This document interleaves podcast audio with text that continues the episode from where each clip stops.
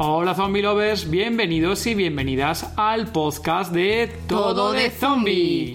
El programa donde hablaremos, por supuesto, de zombies. En todas sus formas. En pelis, series, libros, cómics. Allí donde estén, estará Todo, de Zombie.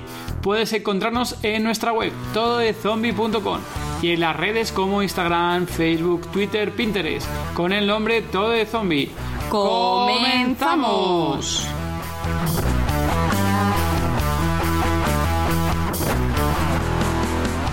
Único que te va a salvar es la red real. Wow. Y, insisto, y eso es lo, que realmente va a servir en estas épocas de crisis existencial. O sea, ¿entendés? Entonces, por eso me, me interesa Romero, porque Romero, además de ser un gran pensador, fue, igual que Carpenter también, es un tipo que a nivel artístico supo evolucionar, ¿entendés? No se quedó en el, uy, vamos a hacer una película de, de vuelta de zombie, porque, a ver, zombie... Episodio 33 del podcast Todo de Zombie. Hola zombie lovers, somos David y Gema y somos Todo de Zombie. Hola David. Hola Gema, hola zombie lovers, muy buenas. Bueno, ya estamos aquí después de ese súper especial de Resident Evil. Esperamos que os haya gustado a todos. Y recordar que nos podéis dejar comentarios ahí en iBox y en las notas del episodio sobre el episodio, si os ha gustado o no, también en YouTube. Que por cierto, en YouTube el primer vídeo tuvo bastante éxito, con un montón de visualizaciones y algún que otro comentario. En fin, que muchísimas gracias a todos, esperamos que os haya gustado el episodio. Y bueno, Gemma, cuéntanos, ¿qué viene hoy? Hoy nos acompaña Adrián de Champs, apasionado del cine, de la literatura de ciencia ficción, fantasía y terror viajero empedernido, aunque con dificultades actualmente por la pandemia. Creador de Fancine Argento, red de difusión de artistas independientes del terror, la ciencia ficción y la fantasía. Hola Adrián, bienvenido. Hola, ¿cómo va? ¿Todo bien? Bienvenido, Adrián. Un placer tenerte por aquí en el podcast. No, gracias por invitarme. La verdad que es un placer ahí acá. Me encanta hablar con gente de todo el mundo. Así que no puedo viajar, pero me la paso hablando con gente de todas, de todas partes. Sí, ¿verdad? Eso es lo que tiene esta pandemia, que nos hemos abierto todos a, conversar eh, con cualquier parte del mundo ahora, ¿verdad? No, sí, es genial. Eh, bueno, en realidad creo que yo, porque la mayoría de la gente sigue pensando en, el local, en lo local. Yo cuando aprovecho me pongo a hablar con gente de todo el mundo, así que y creo que en realidad ya lo hacía de antes. Creo que la pandemia lo único que nos hizo es más adicto a las redes sociales, me parece. Y creo que nadie está sacando jugo de las redes. Yo, yo siento que sí, yo siento que, ya te digo, estoy hablando con ustedes. Y ayer hablaba con una youtuber francesa. Internacionalizado totalmente.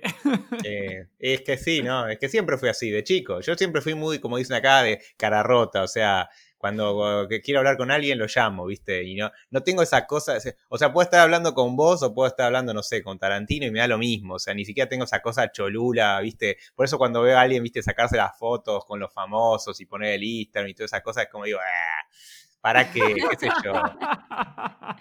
O sea, qué sé yo, no, sí, eso sí, es muy cholu eso, la verdad. Nunca entendí esa fascinación. Hablo todo el tiempo con gente así súper famosa y me chupan huevo, o sea, es como...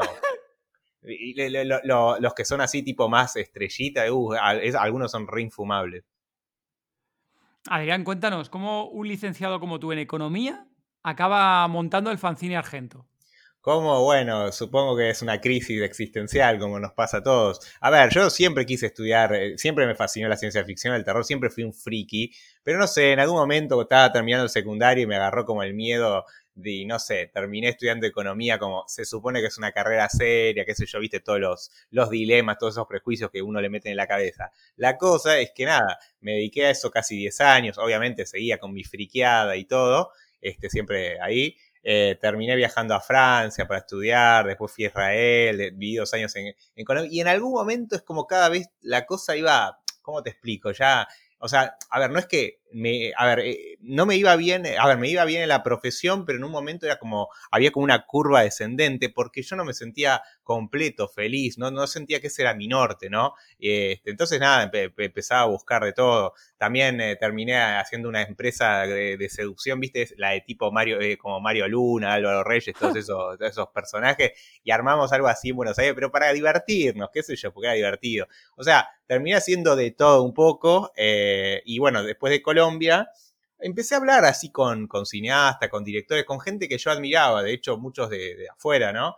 y los, les escribía y de pronto me empezaron a contestar y después empecé como a explorar la idea, de decir, che, bueno, estaría bueno empezar a armar algo, tipo, no solo cine, escribir, qué sé yo. Y después, claro, descubrí el mundo del arte, de, los artistas, de los directores, los escritores, vi, que es snob, vi que siempre se están victimizando, vi que se cagan de hambre porque ellos quieren en realidad, porque les gusta cagarse de hambre para victimizarse. Y dije, no, si, si, hicieran las, si las cosas de otra forma, sería distinto, ¿no? Porque mira los youtubers, los youtubers llegan a la audiencia, no necesitan de una editorial, una distribuidora. Entonces empecé como a darme cuenta que no valía la pena ni estudiar cine para hacer cine, simplemente tenías que hacerlo y lo más importante es la audiencia y las relaciones. Entonces dije, bueno, chao, armemos el fanzine que va a hacer esto. Entonces contacté a un amigo de Australia, de México, bueno, de España también, y de varios países, dijimos, lo armamos lo que sería una red porque al principio acá todos los culorrotos de Argentina, que, los medios de Argentina son lo más mediocre que hay y la gente así tipo de la televisión son... Entonces decían, ah, el fanzine es un medio. No, no es un medio y yo no soy un periodista, yo odio a los periodistas.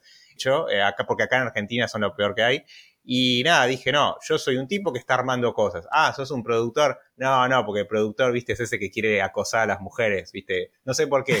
y sí, porque usan, lo, usan como excusa para levantar. Y digo, bueno, hagámoslo. Es como, porque yo al principio intentaba hacer la, la, vía de, bueno, voy a estudiar cine, le voy a hablar con directores, a ver si me puedo sumar, o si sos escritor, a ver si me publica un artículo. Y después me di cuenta que son todos unos culos rotos y lo tenés que hacer todo por tu cuenta. Y lo hice. Y en un año, ahí el resultado. Y, todavía no vieron nada. ¿eh? Sí, sí, genial. Aparte, ¿cuándo lo fundaste? Porque estaba mirando en fechas y ¿qué fue? ¿En febrero, no? ¿En febrero del año pasado, más o menos? Febrero del año pasado. Sí, sí. Así que sí. Eh, a ver, siempre fue así. Eh, cuando trabajaba de economista, si vos me decías armar un Congreso Internacional de Economía en un mes, yo te lo armaba y te traía todos premios Nobel. ¿Cómo lo hacía? Y sí, porque eso es de cada rota, hablo con todo el mundo. O sea, desarrollé esa cosa de, ser muy sociable y crear empatía. No de, las redes sociales, de las redes reales, que es algo que ahora yo también estoy hablando. Porque eso es lo que te va a garantizar audiencia y conexiones y, y sobre todo te va a asegurar que puedas vivir de lo que amás. ¿Entendés? Generar esa red. Eh, mañana, no sé, hacemos un vivo o un proyecto con ustedes, empezamos a armar. Obviamente, cuando, si, cuando vaya a España los voy a ir a visitar. Ahora voy a tener que visitar un montón de gente. Pero es genial. Y ustedes lo mismo, si a Argentina. y... Nosotros encantados, ¿eh? Pero eh, justo, mira, el último video, el anteúltimo video de YouTube que publiqué era sobre zombies, justamente. Sí, lo compartimos ahí en el, en el grupo y un par de comentarios al respecto. Es un súper vídeo. Además, luego de ese vídeo te vamos a hacer un ciertas preguntitas, ¿eh? que ya hemos sacado un montón de cosas para comentar hoy en, la charla. Así que espero que hayan sido buenos comentarios, porque en los foros de Telegram normalmente siempre me putean por algún motivo. en este caso no fueron así, fueron malos. bueno, menos mal. Oye, pero, ya, me estoy acostumbrando. Bueno, ya sabes que hater en las redes sociales siempre hay, ¿eh? En cualquiera. Sí, sí, sí, es, re loco. Yo medio como no está acostumbrado, ¿viste? Es como de pronto me empieza a putear gente, pero ah, los haters no son el problema. Son otros los problemas, los reales. Así que bueno. ¿Les gustó el video? Sí, la verdad que está, está bastante interesante. Y, y, sobre todo una cosa importante que haces en los vídeos, que eso no lo hace todo el mundo, que condensas muy bien la información, Adrián. Ah. Y eso es, es vital eh, en YouTube. No te lías ahí a explicar todo al detalle, no, no, dar la información exacta, necesaria para que luego la persona que lo está visionando pueda pensar en lo que le estás comentando. O sea, no, no de estas mamadas de que te cuentan todo el detalle, por decirlo de alguna forma. No, no, no, es que, a ver, e, e, es, interesante. Yo al principio estaba como muy nervioso con eso, porque yo soy muy de, disertar, ¿no? Y de pronto me encontré como, como un ejercicio divertido. Por ejemplo, entren a al fanzine del TikTok, que ya creo que tenemos como 1500 seguidores no sé ni quiénes son, pero bueno, la cosa es que ahí eh, puse videos de un minuto y son así, eh, son de un minuto como tiene que ser una tesis de un minuto. ¿Entendés? Tesis o tal cosa. Y para mí es un ejercicio fascinante, porque sí, es como resumir la información. Y es también la forma de ganarte la audiencia, porque vos siempre tenés que empezar de menor a mayor, o sea, videos cortitos, ¿viste? Y a medida que la gente dice, bueno, confío en esta persona, si yo aparezco, y es como la, con la literatura, si yo te escribo una novela, nadie la va a leer, están todos los escritores mendiando, lee mi novela, lee mi novela. Nada, no te la van a leer, ¿qué mierda sos? Hay demasiadas novelas dando vuelta, mi tiempo es valioso. pero en cambio, si yo lo conozco, si yo ya vengo leyendo microrelatos, capaz que me leo un cuento de ese tipo. Y después que me leí 10 cuentos, bueno, dale, dame tu novela, ahora sí. Ah, esa es muy, muy buena idea, muy planteamiento. Bueno, ahora luego comentaremos un poquito más del vídeo. Te vamos a hacer un par de preguntas del fanzine Argento que teníamos ahí una duda existencial, el estudio de grabación donde entrevistas a diferentes artistas. ¿Ese dónde está? ¿Es en tu casa? ¿Es No, un estudio que no. tienes alquilado? ¿Dónde lo sacaste? No, no, eso es de Julián Galeano, que es un, este, un colaborador nuestro, que él, él tiene una empresa de comunicación y marketing hace como siete años. Y nada, en un momento yo le comenté que estábamos armando esta, este, este proyecto, se recopó, porque bueno, él, él si bien su, su- su- su fuente de ingreso es la- su empresa, le, le copa la idea de, de generar contenido y nada, este, él tenía el estudio al pedo porque no lo usaba. Este, dije, bueno, usémoslo. Al principio, digamos, él quería crear dos canales, uno que tenga que ver con que sea el fanzine y otro que tenga que ver más con economía, política, un poco. Entonces yo empezaba a entrevistar, no sé, diputados, economistas. La verdad que fue horrible. El, el problema con los diputados, los políticos en general, es que vienen con el discurso armado. O sea, es, es horrible entrevistar a un político. Un artista te cae de la risa, además, viste, como alguien que admirás. Si vos ves los vivos que hice con productores de todos lados, creo que Sí. en todos los vivos las pasé bien. O sea, salvo en uno, pero en el resto las pasé re bien porque sentí que eran dos personas tomando mate. Vos viste, me, me- me escriben mucho lo- los estadounidenses, los australianos, me dicen, che, la pasé re bien en el vivo. Y sí, obvio, son dos personas hablando de lo que les gusta. ¿Por qué, ¿por qué no la pasarías bien? Claro. Claro. Así que sí. Al final son gente bastante cercana para, para entrevistar eso. Es que son, son frikis como uno. Vos, vos viste la Sí. entrevista a- al, a- ¿cómo se llama? Al director y productor, al guionista de Star Trek y de Orville. Eso, eh, veía lo mismo de la dimensión desconocida como yo. Después, después yo le mandé los cuentos de Cortázar, así. Pues si ya te choreaste Borges, tomá, choreás Cortázar también. Y le encantaron los cuentos de, Cort- de Julio Cortázar. Pues yo decía, tenés que leerlo. Así que no te sorprendas si sale una serie ahí inspirada un poco en eso. Puede ser, todo es posible. Y sí, este, sí, eh, en ese sentido sí. Por eso te digo, Comentas el tema de los cuentos. Cuéntanos un poco. Sabemos que has escrito algún cuento. Claro, sí, bueno, como todo, como, como yo originalmente quería ser como escritor, director de cine, lo que sea, siempre escribo cuentos y, y lo que estuve haciendo desde hace dos años es ir a un taller literario, uno bueno, porque la mayoría de los talleres literarios no son buenos, uno muy bueno con Diego Paskowski, que es un escritor argentino que escribió Tesis sobre un homicidio, es la novela en la que se inspiró la película de que está Ricardo Darín, eh, que la dirigió Hernán Goldfried, eh, y hizo la adaptación Patricio Vega. Bueno, este está buenísimo los talleres, porque no son los típicos talleres donde la gente va a leer. Vos vas con el cuento y, agarra la virome verde, Diego, y te hace mierda el cuento. O sea, directamente te marca todo lo que está mal desde la técnica. No desde. En otros talleres yo llevaba un cuento de ciencia ficción y acá te decían, no, la ciencia ficción es para chicos. Andate a cagar. ¿Entendés? O llevas un cuento de terror y, y te lo. y ya- ya- Él no, él, vos le llevas cualquier tema original, él lo único que te corrige es la técnica, es un buen editor. Entonces, nada, empecé como a agarrar todos mis cuentos que había escrito a lo largo de mi vida y los empecé a publicar en La Piedra de Sísifo, que es un blog con el que colaboramos de España, que está ahí el, ¿cómo se llama? Alex de, de La Piedra de Sísifo, que la verdad es un proyecto increíble, que nosotros lo- también lo, lo difundimos y nos difundimos mutuamente. Y bueno, empecé a publicarlos ahí en, revi- en la revista Axon, que es de ciencia ficción, una revista que lleva 30 años publicando cuentos de ciencia ficción de todo el mundo. Y bueno, empecé a escribir sobre distintas de ciencia ficción, terror. A ver, no me sale tanto, si yo voy a escribir algo de zombies, por ejemplo, sería algo más eh, cercano a la ciencia ficción. O sea, nunca me salió generar miedo eh, desde la literatura. Con el cine no he probado, pero siempre, siempre como fui más del lado de la ciencia ficción, de, por eso era fan de Star Trek. Cuéntanos, sabemos también que haces seminarios. Eh, sí, bueno, eso en realidad, porque eh, la gente con la que empecé a hablar, le- todo el tiempo me pregunta, che, ¿vos cómo haces para contactar a directores, productores de todo el mundo, crecer tanto en redes? Entonces, yo les contesto con la total honestidad, como diciendo, la verdad no sé un carajo de marketing digital. Creo que el marketing digital es una estafa, porque básicamente es el, el corto, es, es el tipo común eh, o es el tipo, el, el típico digamos que ahora se enteró que las redes sociales existe y dice, bueno, hay que encontrarle la vuelta al algoritmo. Cuando en realidad los youtubers lo que hacían era lo que yo hacía, que era básicamente socializar entre ellos y generar redes reales, ¿no? Pero bueno, anda a decirle a la gente que quiere todo ya, ya, ya, que, ¿entendés? Entonces dije, bueno, me dije, ¿por qué no das seminarios de eso? Que en realidad son seminarios que daba antes de, mucho antes de todo esto, en el 2013, que le enseñaba a la gente a ser más sociable, a generar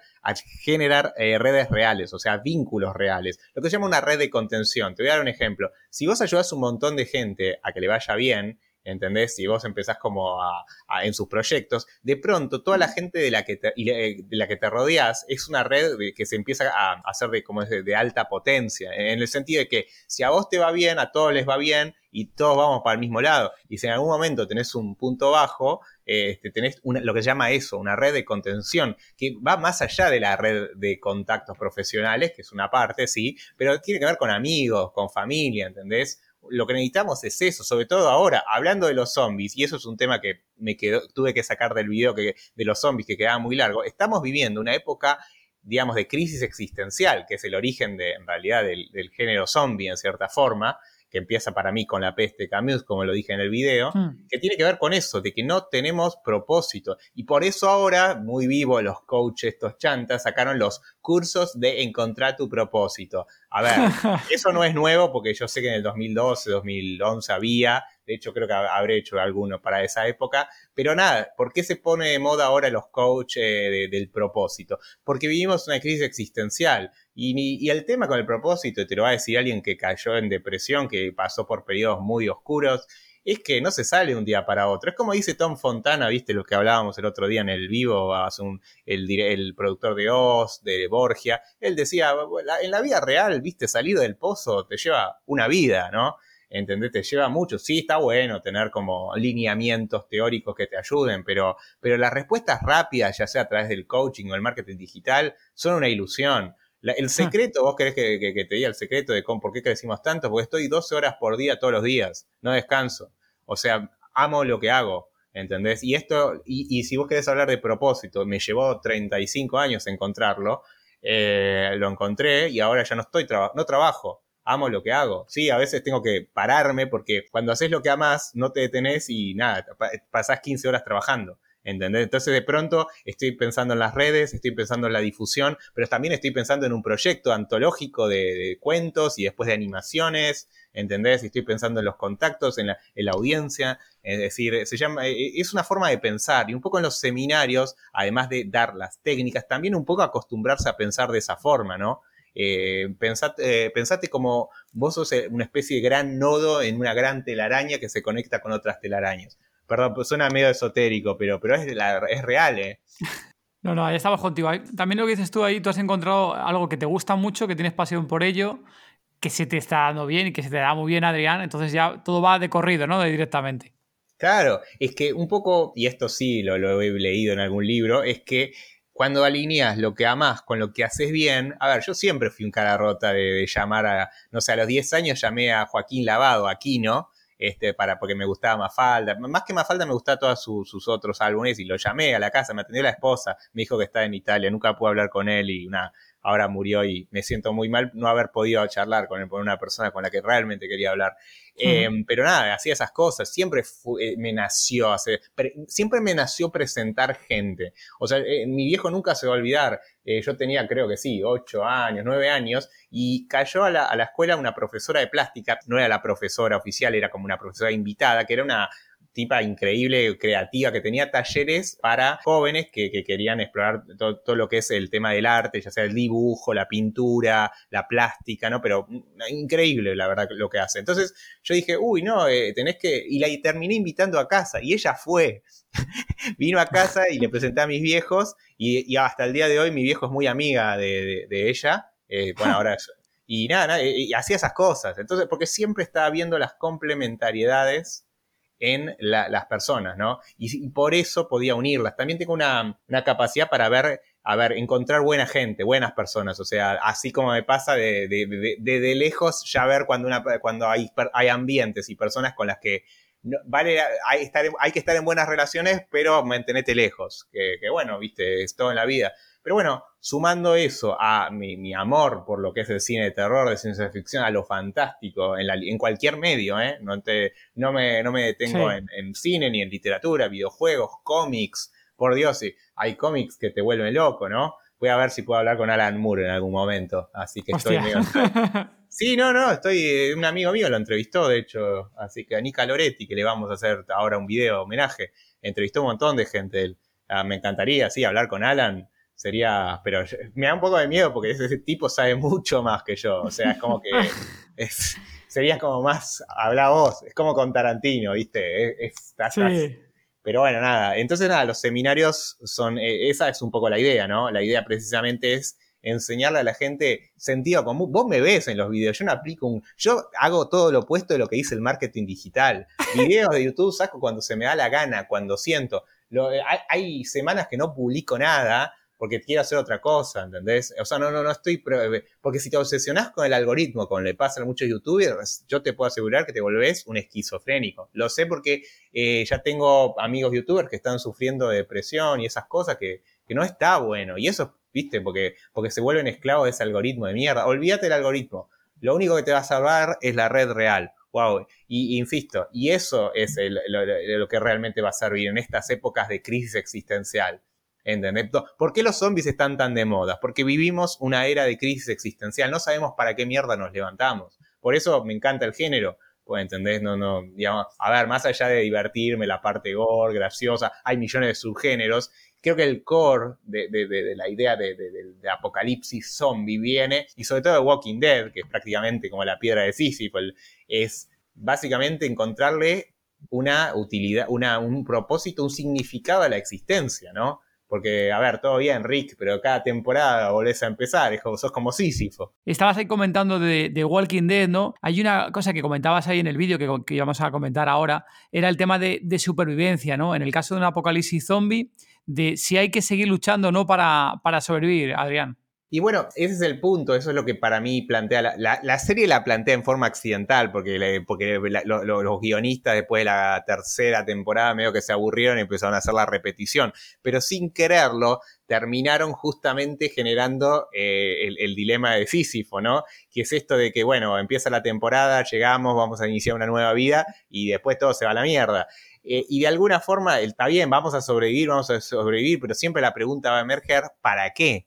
Porque si, ¿para qué sigo con esto? Si es inútil. A ver, vamos a terminar como un zombie o vas a terminar muerto, ¿entendés? Y encima es una existencia de mierda hasta donde podemos ver. Entonces, ahí es donde tenemos que, ahí es donde la serie me parece que, no, no como, no, lo, no las temporadas, porque la verdad después de la 1 me pareció que no había nada más que contar, digamos, la serie más, sentí que, yo, me quedo más con el, con el cómic, el cómic tiene mucho más potencial, en la serie veo que los guionistas se volvían un poquito pajeros, sobre todo en las últimas, pero sin darse cuenta plantearon ese dilema, entonces a la hora de sobrevivir, primero hay que preguntarse para qué sobrevivir, ¿entendés? Por eso también hablé de Romero, ¿no? Porque Romero, eh, cambiando a Romero, directamente no enfoca el problema existencialista, si bien está, porque bueno, la, situación de un apocalipsis, ya sea zombie o como de cualquier tipo de apocalipsis. Estaba pensando en The Road, la película de Vigo Mortensen, un grande Vigo, eh, que justamente plantean eso, ¿para qué seguir? En este mundo, ¿no? ¿Qué, buscamos? Porque una meta no alcanza, ¿viste? En el caso de, The Road, ¿viste? O en el caso de Walking Dead, si vamos, ellos están siempre con la meta, la meta de tenemos que llegar a tal lugar para encontrar tal cosa. Ok, listo. Meta, buenísimo. Pero cuando llegas a la meta, ¿y ahora qué? Bueno, hacemos otra meta. Entonces, ¿entendés que se vuelve algo inútil? Y esto también se aplica a la vida. Ya sé que yo soy. Yo cuando hablo de las series me pongo profundo, pero a ver, si vos te vas de una meta a otra, bueno, hago la carrera, termino la carrera, hago el máster, termino el máster, hago el doctorado, eh, consigo un trabajo, o sea, entonces si tu felicidad depende de la meta, eh, requerís constantemente metas, pero en realidad es un camino vacío. El, para llenarlo, lo que tenés que justamente es llenarlo de contenido, del propósito de... Y el propósito no es algo abstracto, no es me voy a fumar un porro y encuentro mi propósito, no, es es disfrutar el momento, ¿no? Bueno, un poco el cortometraje que, hicimos con Chris, que lo publicamos en YouTube, que se llama La muerte y el reloj, habla de un tipo al que se le acelera el tiempo, o sea, se, se distrae 10 minutos y pasaron dos años. ¿Entendés? Cada vez se acelera más, es exponencial, o sea, y ya tiene 60 años, ya tiene, ¿entendés? Entonces el tipo sabe que eh, es cuestión de segundos para que tenga 90 y se esté a punto de morir, ¿no? Es un planteo bastante eh, eh, de angustia, ¿no? pero me gustó la idea esa de mezclar con el tema de vivir el presente, de como, porque dice que viven en el presente, el que vive en el presente vive eternamente, porque cuando vivís en el presente no hay tiempo, es atemporal. Entonces, bueno, un poco Uy, lo hice muy profundo, perdón. No, no te, no te preocupes, Adrián. Hay una cosa muy buena que has dicho, y eso sí también lo tengo yo bastante en mente, ¿no? Que es el tema final de un poco más, sigamos ahí la parte existencial, ¿eh? el tema de que cuando uno se va buscando metas, ¿no? En la vida, se va planteando objetivos, esos objetivos siempre lo vas cumpliendo, ¿no? Que eso es lo típico, ¿no? Con, los objetivos al año, los objetivos de, de, cuando eres estudiante, etc., y vas cumpliendo los objetivos, y cuando llegas al objetivo es, venga, ya tengo este, voy a por el siguiente, voy a por el otro. Y lo importante al final, lo que comentas, es que lo importante es vivir el camino disfrutar el camino en, durante esos objetivos, ¿no? Es el día a día en tus hábitos, en, tu socio, en tu familia, en tus amigos, en, todo lo que haces en el camino para llegar a ese objetivo. Y, el objetivo simplemente es una excusa de tener una pequeña meta, pero que lo importante no es llegar al objetivo, lo importante es todo el camino, ¿no? No sé. No, es que sí, bueno, de hecho es interesante, justo el otro día hablamos con eh, eh, Brian eh, que es el, el actor de Rente Paul, que es una muy buena película que que, reseñó el, feo de la Filmoteca Maldita. Y bueno, hicimos un vivo con él y un poco yo siempre le pregunto a la gente con la que charlo, porque, yo, no, yo, yo tomo mate, no hago entrevistas, así. Y nada, le, pregunté como, cuál es, em, cómo te gustaría ser recordado, ¿no? Que tiene que ver con eso. Y él después me preguntó a mí y ahí yo le respondí eso, me, digamos, me gusta, ¿qué hago? Soy el, eh, me gusta conectar gente, armar proyectos, o sea, yo veo que muchos youtubers, por ejemplo, dicen, bueno, tengo la meta de llegar a los 100.000 seguidores, a los de un millón. Hoy en día es, y lo, es lo mismo tener 100.000 que un millón porque aunque ponga la campanita, YouTube no, te no le avisa a nadie, tenés que pagar, punto. Entonces, qué sé yo, es más, es más para ver quién la tiene más grande. Eh, en cierta forma, ¿no? O más para una cosa de meta personal, ¿viste? Pero a nivel práctico no tiene ningún sentido. Lo que sí tiene sentido es empezar a armar proyectos, ¿no? Entonces ahí armemos una película con un grupo de gente, entonces empecemos a, armar algo, un proyecto con vos, con alguien en Asia, en China, no sé, en, Francia. Entonces, eso, eso, esa cosa de contar historia y de hacerlo todos los días, independientemente que, bueno, sí haya como proyectos llamémosle metas, hay una cosa que te moviliza todos los días, de hoy voy a levantarme para contar esta historia y para mí eso, eso es genial. Me, puedo morirme tranquilo haciendo eso que hago. Justamente, el propósito lo haces todos los días. No, no, no, eh, la meta es a futuro, el propósito es presente, es lo que haces todos los días. Y entonces, ¿cómo te gustaría que te recordara la gente? ¿Como director de película? No, no, este, como como alguien que cuenta historia, como alguien que genera proyectos todo el tiempo, ya sea, sí, obviamente asociado a todo lo que es la fantasía, el terror, la ciencia ficción. Después la gente dirá, qué sé yo, honestamente me chupan huevo el, título que pongan, ¿viste? Pero la verdad que tampoco pienso en eso demasiado, porque en lugar de eso yo te diría cuál es el propósito mío, qué es lo que amo hacer y lo que hago ahora, lo que estoy haciendo, charlando acá con ustedes, ah, este, contándoles un poco lo que estamos haciendo, eh, conociendo nueva gente con la que pueda armar proyectos copados, llegando a, cada vez más gente, eh, pudiendo contar historias que realmente, que más, que si bien se, se, enmarquen dentro de los géneros que a mí me gustan, eh, que, que dejen algo. Si vos te fijas, si bien el cortometraje este que hicimos con Chris es de ciencia ficción, fantasía, llamémosle, tal vez algunos aspectos de terror, aunque no tanto, eh, tiene de alguna forma un, contenido profundo. Y es, y, es que el cuento, cuando yo lo escribí, eh, la verdad Chris hace un laburo de narración increíble, la música está muy buena, también los dibujos ni hablar, pero cuando lo escribí yo me sentía así, ¿entendés? Yo me sentía como que el tiempo se aceleraba. ¿Entendés? Eh, estaba en una de mis etapas depresivas. Entonces, claro, escribí el cuento, se lo llevé a Diego Paskowski y nada, Diego me lo, me lo editó y, quedó muy lindo. Después lo publiqué en la piedra de Sísifo y dije, bueno, vamos, traduzcámoslo al inglés. Y ah, bueno, después había hablado con Chris, que lo conocí también. A Chris lo conocí porque vi la película Inc. y nada, le escribí por Twitter, che, está buenísima la peli. Y después medio que nos hicimos amigos y bueno, nada, ahora, ahora, está, ahora todo el tiempo, yo lo ayudo con su película, así, que sacó ahora de Tangle. Así que es eso, ¿entendés? Es esto. Sí. Que, que, que más que recordado qué es lo que amo, esto que estoy haciendo ahora. Sí, al final vas surgiendo sinergias con, con diferentes personas, ¿no? Diferentes tipos. Y oye, al final vas generando ahí contenidos y, y sinergia, ¿no? Como estamos diciendo ahora. Exactamente. Sí, sí, digamos, para poner una palabra, sí, puede ser sinergia, complementariedades. Este, qué sé yo, viste, a ver, yo tengo eso, de que vos me decís, yo me dedico a tal cosa, y no me importa si me decís si sos médico ingeniero, yo veo una forma de encontrar una complementariedad para armar un proyecto, ¿entendés? Entonces, para mí, el otro día en el seminario que armamos, yo lo que hago es, a ver, hago una parte expositiva y después le pregunto a cada uno, bueno, ¿a qué te dedicas? Y después le digo, a ver, ¿cómo te complementarías con el resto? Y, es gracioso porque la gente no sale del pensamiento causal. Si soy escritor y no sé, yo escribo, entonces capaz que puedo juntarme con otros escritores. Y bueno, no, pará, tenés, no sé, una persona que se dedica al marketing, un productor, una, alguien que se dedica a las finanzas, que te puede financiar. Es decir, busca la forma, ¿entendés? No, eh, rompe esa endogamia también, porque no, solo es el local bias de voy a hablar solo con los de mi país, sino también es la endogamia a nivel sectorial. Los escritores se juntan con escritores y nada que ver, ¿no? Es horrible eso. Eh, una tertulia de escritores es la cosa más pajera que existe. O sea, no, es verdad, son como un montón de gente haciéndose la paja mutuamente, es asqueroso. Este, esa es la imagen que me viene en una tortulia, ¿no? De, sobre todo el arte snob, ¿no? Que es muy snob y todo eso. Hay, hay, un canal de YouTube que me encanta, que es Antonio, creo que se llama Villagrán, que se dedica a hacer como crítica de arte, de pinturas, que me, me, ría, tiene un sentido del humor muy gracioso.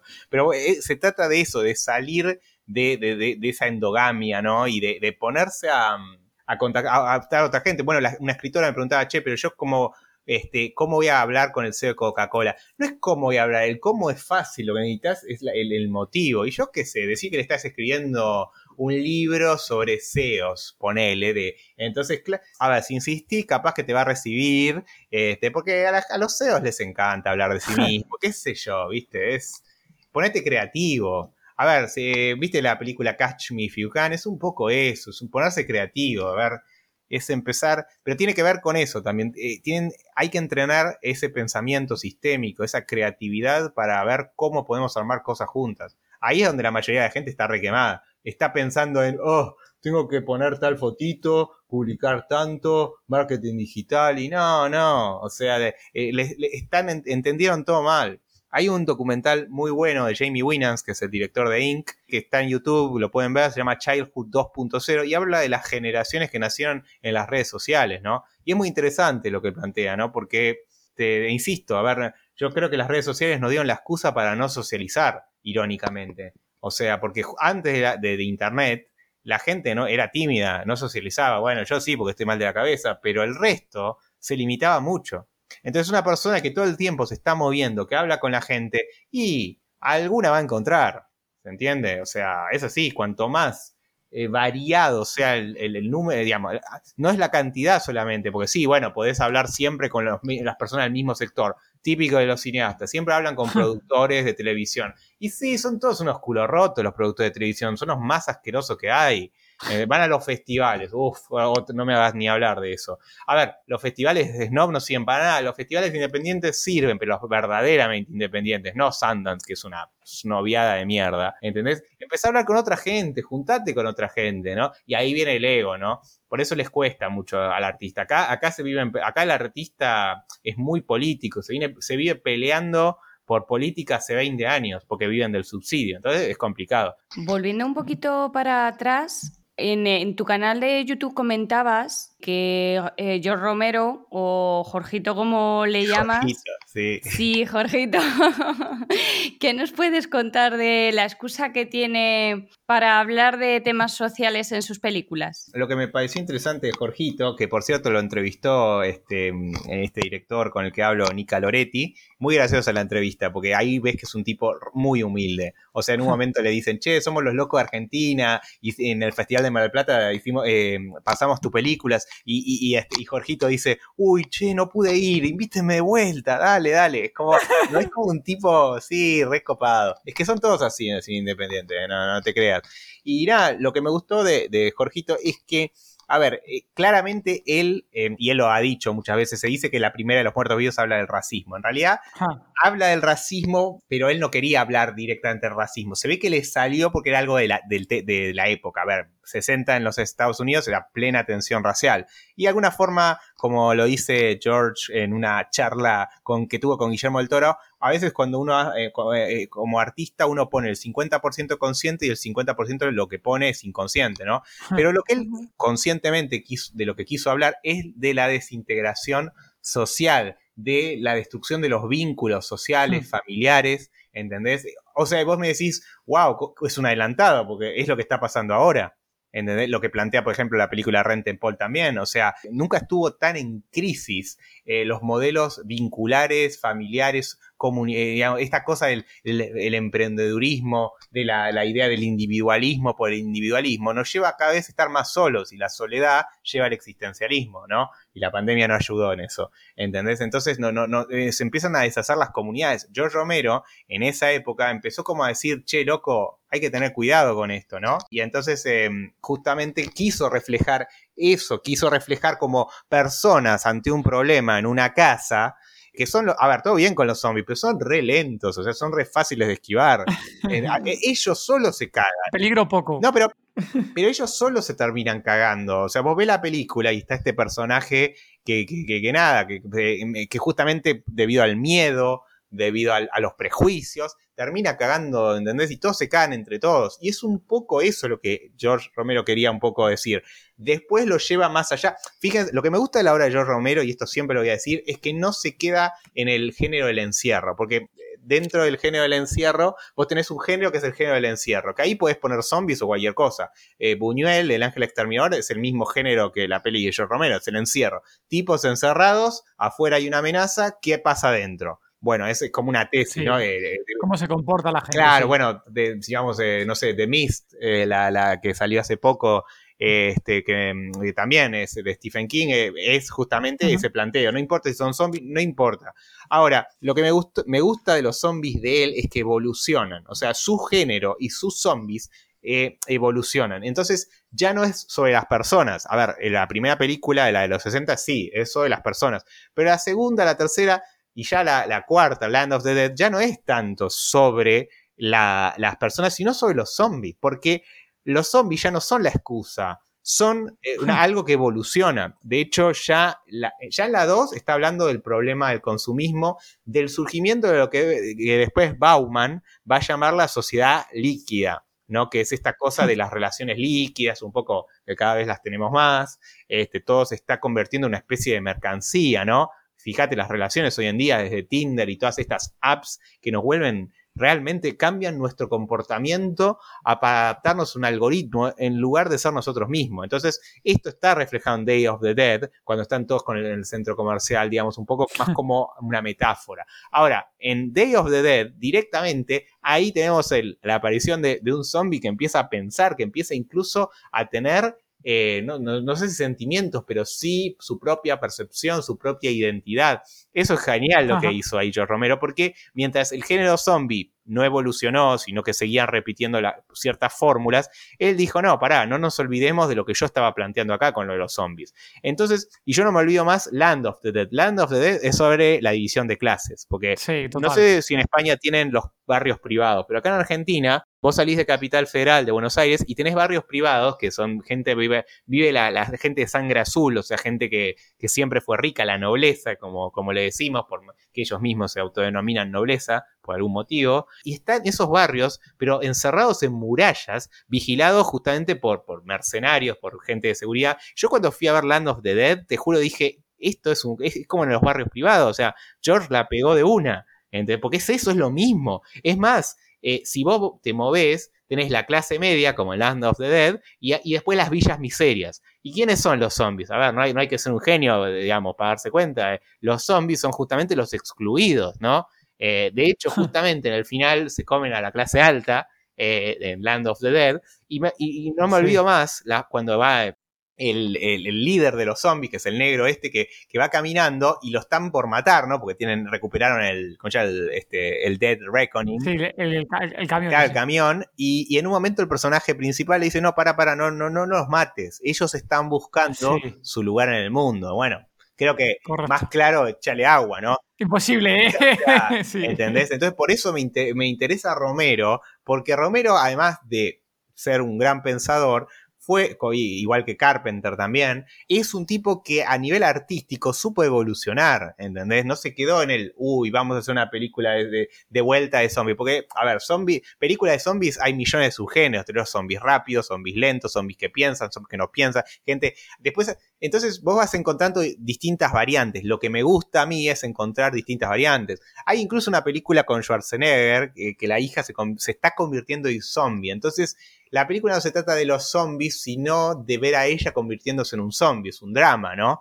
Después hay otra de que, a ver, no digo que sea la mejor, pero por lo menos la idea, probaron algo distinto, enfocarlo como drama.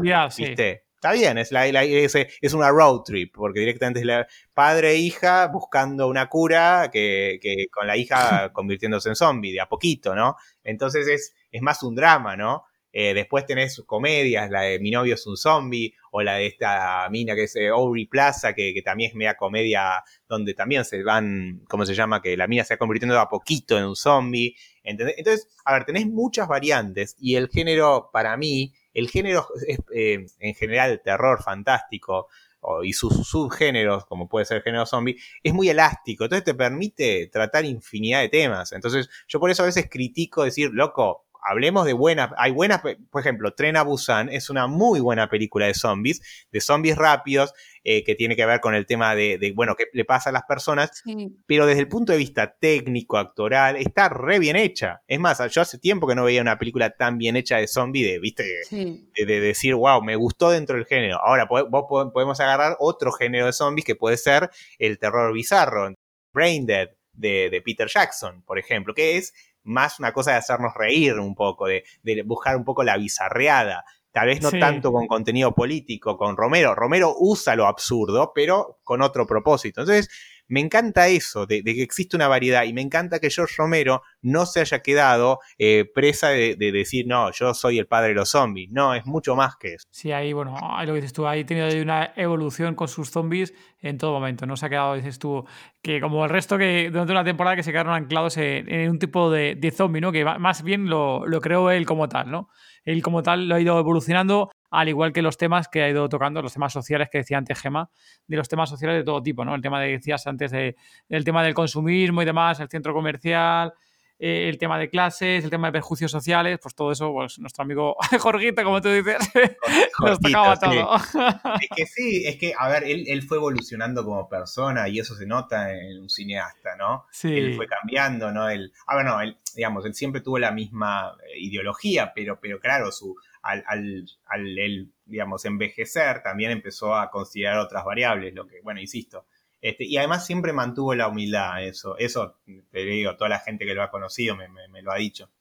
Bueno, vamos a, yo creo que Gemma, vamos a ir cambiando a, un poco de tercio, vamos a entrar a también otra cosa que le gusta mucho aquí a, a los zombie lovers, Adrián, tú que eres un super fan de ciencia ficción, de fantasía y de terror, y encima argentino, como no, y sabemos que el cine, el cine independiente argentino es, es tu pasión a día de hoy. Eh, recomiéndanos así un top, no sé, un top 3 o top 5 así, o unas cuantas películas. No va a ser un top que a lo mejor es muy pretencioso que nos digas aquí un top de películas, pero recomiéndanos así películas. voy, a recomendar cinco, cinco películas. Eh, bueno, Empecemos por la, entre comillas, de zombies. Es una Los que vuelven, de Laura Casabés. Es muy buena porque no es, a ver, no es una película, para mí no es una película de zombies, si bien está ella, la, la directora Laura con la que hicimos un vivo, está inspirada un poco e, en, Romero, pero más desde la parte social, porque a ver, ocurre en el año 1900, eh, como en el, nordeste argentino, hay como una eh, plantación donde usan a los indígenas como esclavos, eh, y la, esposa de un terrateniente tiene una, un bebé, pero muere. Y usa una deidad local que se llama la Iguazú para revivirlo. Obviamente, los indígenas le dicen que no tiene que hacerlo, lo hace y los muertos empiezan a reír. Pero de vuelta, no son zombies, o sea, no, no, no, no, no actúan como los zombies de Romero, porque insisto, cada, cada director, cada guionista, su mundo, su universo, eso es lo, lo hermoso de escribir, ¿no? Sino que actúan incluso en forma ritualista, digo yo, ¿no? Y de alguna forma algunos reviven y otros no, como si alguien eligiera quien revive, como si como si uno de los personajes fuera la encarnación de esta deidad. Y esa es interpretación mía. Me encanta esta película porque tiene poco diálogo. O sea, no es la típica película yankee donde te están explicando todo a cada rato, la sobreexplicación que me rompe las pelotas, sino es poco diálogo. Ahí vamos a, a añadirlo, Adrián, porque lo comentabas tú en, en YouTube cuando comentas la, la, película, para avisar a los zombie lovers que esta es una película con poquísimo guion. O sea, que es una película un poco densa, las cosas como son, ¿eh? Esta hay que eh, verla, estar un poco despierto, no en ese sentido, a lo mejor, ¿no? Es bastante ágil. No, no, no. A ver, que no tenga diálogo no significa que, sea lenta. eh. De hecho, es bastante. No, no, no, digamos, yo no la llamaría una película. Es una película Ajá. a un ritmo normal, con una estructura no lineal, de hecho, que le da cierta agilidad. Lo que digo es que hay poco diálogo, Ajá. lo cual, eso para mí fue el acierto de la directora. Porque el diálogo a veces sobrecarga. A veces, solo con una expresión, vos te das cuenta. Por ejemplo, cuando está hablando con, con uno de los personajes que, que le dice de usar la deidad para revivir al bebé. Vos ves la cara de la mina y en la cara te lo dice todo, como diciendo, eso no se hace, no se hace eso, ¿entendés? Entonces, la película, no, no, al contrario, es una película muy ágil. Sí. De hecho, insisto, el acierto creo eh, que de la directora fue el tema de la no linealidad de la narración. Van a ver que hay un tema no lineal, pero no, no, no, está muy bien hecha.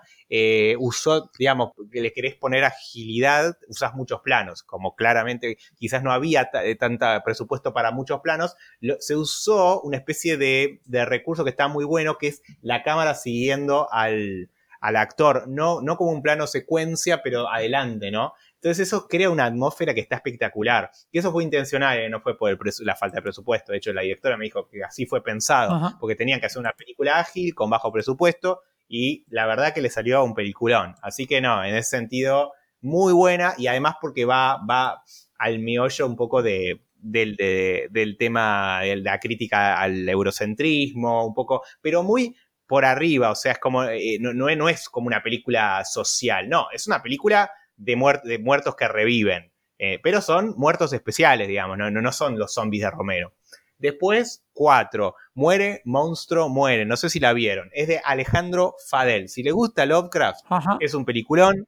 Eh, la verdad que en el sur, en Mendoza, empiezan a aparecer eh, mujeres mutiladas, eh, totalmente cortadas con gore y todo. Y un policía empieza a investigar, encuentra un testigo que está medio loco, que dice que hay un monstruo matando a estas mujeres y no se sabe qué es. Bueno, eh, la verdad es una película Lovecraftiana por definición. La verdad, Alejandro Fadel hizo un laburo increíble para generar esa atmósfera. No sabes si estás viendo la película de Lovecraft, de Eddie Lynch, una mezcla. Eh, la verdad que eh, los efectos, el monstruo está genial. Y está, pero más que nada la atmósfera está muy bien creada, ¿no? Eh, la verdad sorprende que haya aparecido una película así en Argentina, ¿no? Ahora no, pero en el 2015 era como sorprende, sobre todo porque acá a los snobs no les gusta el terror y la ciencia ficción y entonces todos tienen que hacerlo por lo independiente. Pero, pero la verdad lo felicito a Alejandro, de hecho ya hablé con él. Este, véanla, Muere, Monstruo, Muere. Muy buena película. O Murder Me Monster, como la tradujeron. Después, número 3, eh, les recomiendo que vean. eh, bueno, en realidad es uruguaya, pero Uruguay es una provincia argentina, así que. al- sí, y si hay uruguayos en la audiencia, pueden putearme todo lo que quieran. Es verdad. Eh, bueno, no, no, no. eh, del amigo de Maxi Contenti, al morir la matiné. La verdad me sorprendió, es un slasher uruguayo. Anda. Es un slasher, digamos, típicamente género slasher. Es un asesino que entra a un cine eh, donde pasa una película eh, que es media así de terror. Y hay poco, es en el horario de la matiné donde va poca gente. Normalmente son los horarios donde van, digamos, gente que, eh, pibes que van a, no sé, que, de- que se escapan de la casa o, o parejitas que van a chapar ahí. Y bueno, este asesino básicamente se dispone a matar a todos los que están ahí. Así que es una película bien gore, slasher, la verdad, muy bien lograda, tiene una fotografía muy buena, Maxi Contenti. Eh, bueno, el feo lo definió como el futuro del cine uruguayo y yo estoy de acuerdo. La verdad que. Y además es un tipo muy culto, muy buena onda. Quiere hacer un proyecto con el director, con el, eh, los cuentos del escritor Horacio Quiroga, que es uruguayo, pero yo digo que es argentino, pero bueno, no importa. Como sea, es, muy buena. Entonces, eh, después tenemos Resurrección de Gonzalo Calzada. Esto es un gótico. Gonzalo Calzada es un tipo que hace películas góticas en Argentina, también desde lo independiente. A ver, es una película muy especial porque de vuelta logra una fotografía increíble, pero como él es más una persona estética, quizás es una película un poco de un ritmo más lento. Es eh, un cura que vuelve de Córdoba, provincia de Argentina, a, a Capital en el mil, también en el 1800 más o menos, donde hubo un, una un evento muy particular en la historia argentina que fue la peste amarilla, que mató un montón de gente. O sea, si vos te pones de la historia, fue de terror.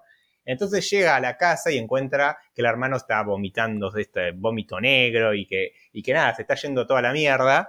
Y encuentra un personaje medio raro, un curandero, qué sé yo. Y bueno, el tipo se queda con, con la familia, con la, digamos, con creo que la, la, hermana y la sobrina, y bueno, las cosas empiezan a complicar, se empieza todo a, a, volver una historia, digamos, gótica, que tiene un giro al final muy original, eh, que me gustó. Pero bueno, es una película de vuelta muy estética, muy con planos este, grandes, este, como los, planos orientales, como, como lo llama Gonzalo, eh, que pueden ver el vivo que hicimos ahí con, Gonzalo Calzada. Y me pareció excelente la película. Así que esa sí, por ahí tiene un ritmo más, que, más contemplativo, digamos, pero es de terror gótico y está muy bien lograda.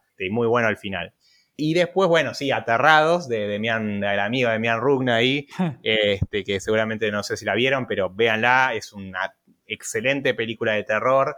Eh, también es, de narrativa no lineal. En un barrio en eh, la provincia de Buenos Aires empiezan a ocurrir eh, eventos paranormales y llaman a un grupo experto y, y, la, y la cosa va de mal en peor y se va toda la mierda. Es muy buena película de terror. Fue eh, digamos, avalada, eh, digamos, fue apreciada y, y este, en, todos lados del mundo. De, amigos youtubers de Estados Unidos y de Australia dijeron que es excelente. Y ahora Guillermo del Toro con Demian va a ser la, la remake en los Estados Unidos. Así que ahí tienen cinco películas argentinas. Puedo hacer un top latinoamericano si quieren, pero bueno, de última la dejamos para después. Joder, genial, eh, Adriana, ya ha sido un súper top. Eh. Yo de las que has dicho, solamente me sonaban dos. Así que para mí encantado. ¿Cuál, ¿Cuál te sonaba? La que habías comentado en los vídeos, la que habías comentado en los vídeos, que era la de. Creo que era la de. ¿Cómo es? Vuelven no sé qué, no me acuerdo el nombre ahora. Y la de. La otra creo que era Aterrados, creo que era también. Sí, sí, Aterrados, sí, sí. Eh, pero sí, sí, toda, la verdad que son todas muy buenas películas. Así que. Y además ahí te das cuenta del potencial que hay acá. O sea que acá con tres pesos hacen esos, viste este, así que igual yo voy a, eh, ahora las cosas están cambiando un poco, viste, están surgiendo opciones. Igual todavía todo se mantiene dentro de un círculo eh, elitista, pero bueno, este, yo me voy a encargar de que eso cambie. sí, de hecho, eh, sabemos que el cine argentino está en auge, por así decirlo. está ganando poco a poco presupuestos y demás. Eh, de hecho, estuvo por aquí la Screen Queen de Argentina. Clara, ah, pasó por aquí, sí. pasó, Clara, sí, que bueno. Pasó por aquí por nuestro podcast de Todo de Zombie. Ah, sí, Clara, Clara es una genia. Sí, sí, Clara, ya. Clara, este, la llaman todo el tiempo. Ahora estuvo en Chile ahora con Lucio Rojas. Sí. Estuvo en la parte. Ah, bueno, una película que les recomiendo ver, que está en YouTube, es La parte oscura con Clara Kovacic de Max Coronel, muy buena. Fue filmado durante la pandemia eh, por Zoom, está excelente. Además, el, laburo de postproducción que tuvieron que hacer es increíble que la hayan filmado en, pandemia, la verdad. Muy buena. Este, sí, no, Clarita es una genia. Bueno, Clara, ves, es una persona humilde, es una excelente actriz y es una persona que realmente a todos los... Eh, eh, es la que vos llamás para los cineastas, porque es una apasionada del género. Ahora, hay, ahora como muchos eh, actores, actrices no tienen mucho laburo, es como que todos se quieren copar a la movida del terror. cuando hay, hace, digamos, hace 20 años que existe en Argentina y que, eh, digamos, es muy, siempre fue muy independiente y muy eh, bastardeada por en general el resto de, la gente de, de, del ámbito cultural. Entonces ahora todos se quieren hacer fanas del terror, ¿viste? Y quieren poner a, forzar a actrices a actuar en esas películas que la verdad nada, no van y, para el público me parece un insulto. Clara es una actriz muy buena y es una fana del género de verdad. O sea, es una fana en serio. Ella es la Scream Queen argentina y, la verdad, y además de eso es una muy buena persona. Eh, y como, digamos, y para, y además muy buena eh, para laburar, porque vos la llamás para hacer, no sé, una película de terror y ella siempre te va a decir que sí. O sea, tiene la mejor, la mejor onda. Es más, eh, la verdad que, mm, este, siempre por eso la llaman todo. Y además porque tiene esa actitud eh, muy positiva de la, del actor o actriz de género, que es cuando te llaman y te gusta el proyecto, vas. ¿Entendés? Si tenés que irte a Japón, vas. ¿Entendés? E, esa pasión. Y eso es algo muy difícil de encontrar entre los actores, em, sobre todo que no están dentro del género. Ella, ella, es puro, ella es puro terror. O sea, yo te digo, acuérdense lo que le digo, dentro de unos años va, va a ser famosa, ¿eh? muy famosa mundialmente. ¿eh? Acuérdense lo que les digo. Sí, vamos, tiene toda la pinta. ¿eh? Y aparte que lo que dices tiene una pasión por el género increíble. Y lo que, y, vamos, y lo que dices tú, está ahora súper demandada. cuando estuvo por aquí ya nos, nos, anticipó que tenía la agenda copada ya para, para todo el este año, de, lo tenía bastante copada. Y la vamos viendo lo que va publicando en sus redes sociales y vamos, va, va, va, va, a petarlo, vamos, va a petarlo seguro. No, sí, sí, sí, es que la verdad, sí, bueno, este, ya te digo, estuvo en Chile, o sea, ya, eh, habla muy bien inglés, hizo, hizo un cortometraje con un, amigo yankee que es Ken Cohen, que pusimos ahí el, en el Instagram el cortometraje que hizo, que está buenísimo. Así que nada, nada, se, viene un buen año. Este, justamente, justamente, a ver, no es que el cine argentino eh, de, terror, de ciencia ficción, está creciendo, siempre estuvo ahí. Pasa que no, no, lo no se dejaba ver. Y yo creo que la pandemia fue lo mejor que le pasó porque básicamente eh, los directores de, terror, de ciencia ficción, todo, todo, esto que mencioné, Gonzalo, Demián, que son gente muy humilde, muy laburadora, siempre tuvieron que moverse por el lado independiente, ¿no? Porque acá en Argentina vos, eh, digamos, vos no podés, digamos, vos no, es muy difícil que te financie una película de ese tipo. Y acá todas las películas las financiaba el Inca, que es un instituto que lo voy a decir y me chupa un huevo, que, es un instituto cargado de corrupción, que básicamente funcionó como, una, como un mecanismo para sobornar a los actores, ah. ¿viste? Porque les daban, ¿viste? Siempre eh, plata para hacer películas, porque la política, o sea, el kirchnerismo usó el Inca para repartir plata entre los actores. Claro, los actores estaban chochos, entonces apoyaban al kirchnerismo. Lo que básicamente es, les daban plata para hacer películas que no veía nadie, ¿viste? Es como que se, las daban a los actores, eh, a los directores de snob. Entonces sacaban películas que, nadie veía, viste, que se estrenaban acá en un cine que se llama el Gaumont y que nadie quería ver, porque justamente eran todos de género dramático, trataban los temas de moda que, a nadie le importa, eh, o, costumbrista, viste.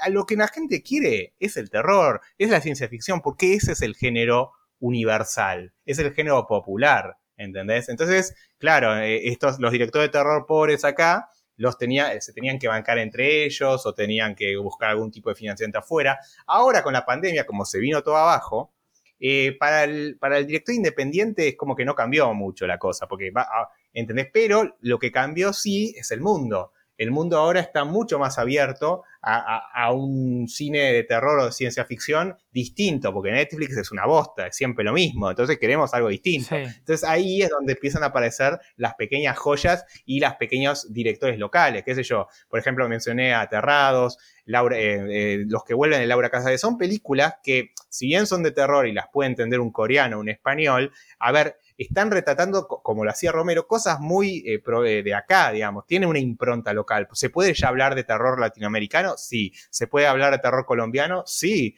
El, el Páramo es una película de terror colombiana espectacular que de vuelta habla de temáticas colombianas. O sea, a ver, no directamente, pero pero tiene, tiene como esa salsa, es como comer un plato condimentado con algo que es distinto, ¿no? ¿Entendés? Sí, es una película de terror, tiene toda la, estructura, pero hay cosas interesantes que digo, ah, mira qué, interesante esto, es distinto, ¿no? Entonces, eso es lo que me cae. El otro día estaba viendo, había visto de vuelta Baskin, que es una película turca de terror también, y tiene algo muy de ahí, de esa zona, eh, más allá que es una película de terror tremenda, ¿entendés? Entonces, eso es lo lindo, que, ahora la audiencia acá todavía los directores creen, porque tienen un problema de, pensar que tienen que impresionar al público argentino. El público argentino, olvídense, si 100.000 coreanos les gusta tu película, andate con los coreanos. También insisto en que dejen de depender de productores locales que empiecen a buscarse sus propios financiamientos, su propio productor, porque si no va a volver a suceder lo que ya había pasado hace 20 años, que terminás teniendo tres o cuatro productoras a los que todos les están chupando las medias, eh, ¿entendés? Porque, y no, no está bueno que, gente, que, una, que todo el poder se concentre alrededor de una persona, porque esa persona normalmente es una hija de puta. Eh, siempre los que se ponen en esa posición son hijos de puta, ¿entendés? Por más que quieran aparentar que no lo son. Es decir, entonces no está bueno, está bueno tener opciones. Y hoy en día, que es lo que yo estoy haciendo, que estoy abriendo puertas en todos lados. Es más, todo el tiempo les estoy como tratando de conectar productores o directores de afuera con gente de acá. ¿Entendés? Y, a ellos les cuesta, o sea, siempre están buscando, yo siento que están buscando la salida fácil. A ver, ¿quién es el, el próximo, no sé, Adrián Suárez, la próxima productora fuerte que va a ayudarnos? No, no, ayúdate a vos. Un poco los seminarios apuntan a eso, a dejar de depender de los otros. Buscar redes, trabajar con gente, pero de igual a igual. No como, oh, el la figura, viste, el productor que te salva. No, no, no, no. Vos tenés que tener fans. y no hay nada. Ahí los yankees son muy habituales también con el tema del crowdfunding de, creación de películas. Hay ahí, no me acuerdo cómo se llama la página de portales, y hay un montón de películas de, de los yankees que sacan ahí de, financiación. Lo que dices, tú pasan de las productoras y al final van al público final directamente. Que luego muchas veces por ahí por medio entra alguna productora que al final acaba poniendo pasta, ¿no? Pero que siempre es el público final que suele aportar ahí dinero para las películas. Igual, igual, eso está bueno, pero eh, como los, de vuelta, muchos artistas sabían que Internet existe desde la pandemia, eh, no saben cómo funciona. El crowdfunding, la época de oro fue el 2010, es como YouTube, ya es tarde. El crowdfunding te sirve si vos tenés fans primero. Y ahí está el punto. Y ahí está el, el, tema con el terror, la ciencia ficción, la fantasía. Nunca vas a encontrar fans más leales que los del terror y la ciencia ficción. Esos te van a seguir a muerte. Carpenter lo decía. ¿entendés? Algo que no entienden acá un poco los, directores, que, tienen que tener un respeto por esa audiencia, ¿entendés? Que tienen que tener, ¿entendés? Que, que, realmente sienten mucha admiración por lo que ellos hacen y que no tiene que ser solamente local, puede ser de cualquier lado del mundo. Entonces ahí, ahí el crowdfunding sí sirve. Si vos no sos nadie y querés hacer un crowdfunding, y la vas a tener difícil, sobre todo porque ya está colapsado ese sistema. De vuelta, volvemos a lo mismo que dije al principio, va a depender de tu capacidad de sociabilidad, de crear vínculos reales, no de la cantidad de seguidores. Porque hoy en día un youtuber de un millón de seguidores quiere hacer un crowdfunding y no va a recoger mucho. ¿Entendés? Porque de vuelta hay demasiada oferta ahora, mucho, ¿entendés? Ya está. Cuando todo el mundo dice, vamos para ese, es como las criptomonedas. Uy, vamos, criptomonedas es un negocio. Cuando la gente, cuando sale en todos lados que algo es un negocio, te lo digo como economista, es porque ya no es un negocio. O sea, lo mismo que el marketing digital, ya está, eso pasó hace 10 años, ¿entendés? Pero bueno, viste, anda a convencerle a Doña Rosa, viste, que, eso es así. Pero bueno, nada, el tema es ese, el tema es que el camino que, yo estoy planteando, que yo hago, y te lo cuento en primera persona, es de laburar 12 horas por día, todos los días, tener paciencia, tener la voluntad de seguir adelante. Y ahí está el tema, es el, el camino de laburo y nadie quiere laburar, todos quieren el atajo, todos quieren ser millonarios la noche a la mañana, todos, todos quieren obtener el resultado sin el esfuerzo, ¿entendés? Y eso no está, eso no es así. Nadie de los productores, youtubers o cualquier persona o empresarios que haya llegado a una posición no lo, eh, lo hizo así nomás, no, le tardó tiempo. Pasa que estamos muy acostumbrados a decir, uy, uy mirá, eh, llega un, mirá qué, qué groso que es. No, no, no. Vos lo que no ves es el esfuerzo. O sea, no ves, por ejemplo, en un tenista como, como no sé, Federer, que el tipo desde los 10 años está practicando 10 horas por día. ¿Entendés? Claro, vos ahora decís, wow, Federer, bueno, no, pero no viste el esfuerzo. Entonces ahí es donde yo le digo a los directores de cualquier lado que tienen que empezar primero a, adoptar una, una actitud más colaborativa, más solidaria, no careta, ¿entendés? Porque está bueno el discursito, ser solidario, pero no, en la práctica, ¿no? Está bueno abrirse a otros eh, países, está bueno aprender otros idiomas, está bueno también encontrar distintas fuentes de financiamiento para no terminar chupándole las medias a los mismos de siempre o al nuevo que aparezca, porque eso no está bueno. Entonces, bueno, eso son un poco de las cosas eh, que recomiendo hacer, ¿no? Sí, bueno, también está ayudando también el tema de globalización, ¿eh? y las plataformas de streaming a día de hoy con el tema de los cines, de cómo está todo un poco congestionado, también ha ayudado a acelerar ese paso, ¿no? De, producciones que están haciéndose para pensando en el cine en un momento dado y que automáticamente directamente saltan a plataformas online y oye, que, llega a la plataforma online y la película lo, lo peta, vamos.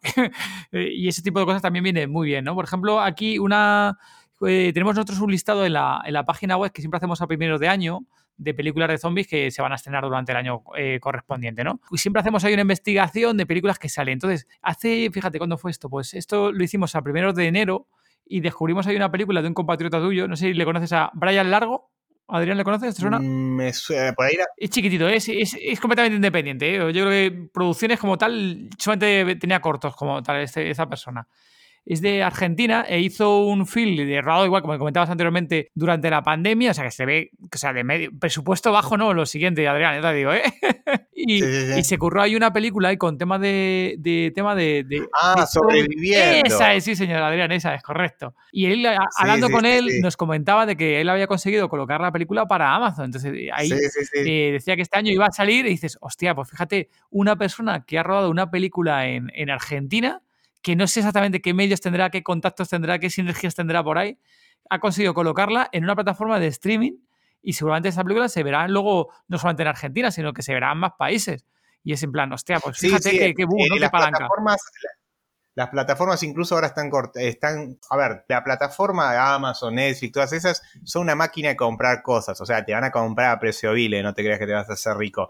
Lo que están haciendo es una estrategia que es la estrategia del, del ¿cómo se llama? El folletín de, de principio de siglo, es básicamente comprar todo. No les importa si es bueno o malo, eh, lo compran, Sí. ¿entendés? Pero, se, digamos, eh, lo bueno de eso es que se genera un espacio en donde la gente lo puede ver. De vuelta, están comprando tanto contenido, pero tanto que la, la- la oferta, ah, de vuelta, se va a generar el problema, estoy hablando más como economista, de que va a haber demasiada oferta, entonces en algún momento la, vamos a tener que volver al tema de la marca, porque está bien, vos podés decir, wow, está en Amazon, pero capaz que nadie la ve o nadie se entera. Entonces, ese es el, el- el- el desafío. Ahora, me parece genial que, que exista hoy en día esta posibilidad, que, bueno, eh, Brian pueda justamente, tenga la posibilidad, también Gonzalo Mellid, que hizo el corto Cenizas, que ahora está filmando su primera película, eh, también un director argentino, eh, le compró, eh, Amazon le compró la mierda, el, el- el cortometraje, Sí. ¿no? Están, están comprando mucho en ese sentido. Este, también eh, dentro de la, de la lógica de las plataformas se está volviendo a dar a nivel local la misma lógica que se da con las productores. Todo el mundo quiere tener el contacto de la gente de Netflix, de Amazon. De vuelta se vuelve a la, a la lógica del oscuro roto, de que ah, él tiene el contacto de tal y, ¿entendés? Cuando en realidad, viste, cualquiera puede tener contacto de cualquiera, ¿no? Pero siempre, viste, los cuellos de botellas que se generan, no te- se genera automáticamente porque la gente le da mucha paja a socializar, entonces prefiere ir a buscar a ese eh, que, tiene todos los contactos y bajarse los pantalones en lugar de hacer su propia gestión. Pero sí, en cuanto a eso, sí, hay un montón ahora de, de oferta de, de películas eh, de terror, de ciencia ficción latinoamericanas. Pero, digamos, yo, yo no. Es el fanzine a- Argento por Darío Argento. O sea, no, la idea es difundir el cine de género de todo el mundo. De hecho, en algún momento empezaré a hablar con eh, directores de España. O sea, está- estoy yendo país por país. Empecé por Argentina porque es lo que tenía más a mano. Pero bueno, un poco la idea es esa. Y obviamente, justamente ayudar en la difusión. Claro. Porque la idea, la palabra mágica es fan. Sí, vos podés tener. Mira, te voy a decir una cosa. Si vos sabés aprovechar, haces una película, la estrenás en YouTube y la ven 3 millones de personas, eh, es lo mismo que esté en YouTube que, que en Netflix.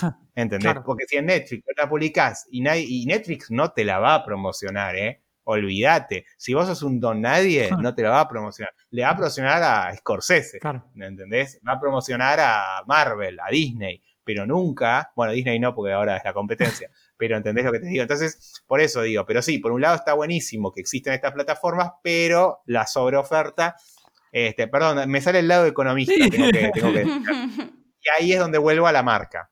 Y la diferencia es relaciones públicas, sociales. De todas formas, Adrián, si llegan a esas plataformas, tanto tú por tu lado y nosotros por el nuestro, intentaremos que lo vean el máximo de personas posibles, que para eso también estamos de, Obvio, de sí. informar de ese tipo de películas que llegan a plataformas, de que tengan mayor visibilidad, ¿no? Claro, sí, porque ahora uno de los grandes problemas que existe ahora es la mm, otro tema que está surgiendo ahora es el tema de la disponibilidad, Ajá. porque eh, hoy en día el público está cada día más pajero, entonces cuando, cuando le decís mirá tal película, si no le pasás, el, dice ¿dónde la veo? Y yo siempre digo, bajátela en torrent, pajero de mierda. Ay, no, no, tiene que estar en Netflix o en Amazon porque me da paja. Te da paja apretar un botoncito, pero que, pero que nos estamos volviendo cada día más pajeros. Eh, eso me asusta. Eso es para hacer una película de ciencia ficción donde todos somos re pajeros. Así que sí, como verás no tengo mucho filtro. no te preocupes, aquí tampoco somos muy de filtro, Adrián. No, no, sí, lo, lo- lo que me ha hecho a veces, lo que hace que no le caiga bien a cierta gente.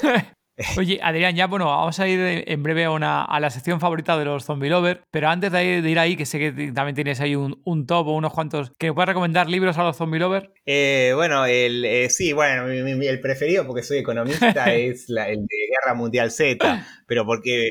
Y la película es una, o sea, todo bien, pero es una, es una mierda. Los zombies en, la- en el libro son lentos, o sea, y además está buenísimo porque la gente se suicida por, por el, por el tema de los sonidos de los zombies, el tema de que, que la moneda cubana se vuelve la más fuerte porque es una isla.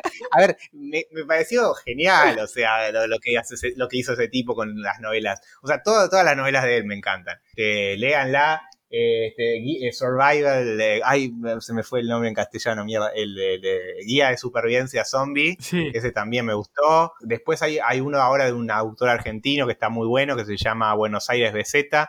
Está bueno porque tiene guiños de cosas de acá, pero con, con, digamos, con los, los géneros, el género zombie, está muy bueno. Este, también porque de vuelta empiezan a aparecer eh, autores que, que, que toman much- cosas muy idiosincráticas y eso está buenísimo, ¿viste?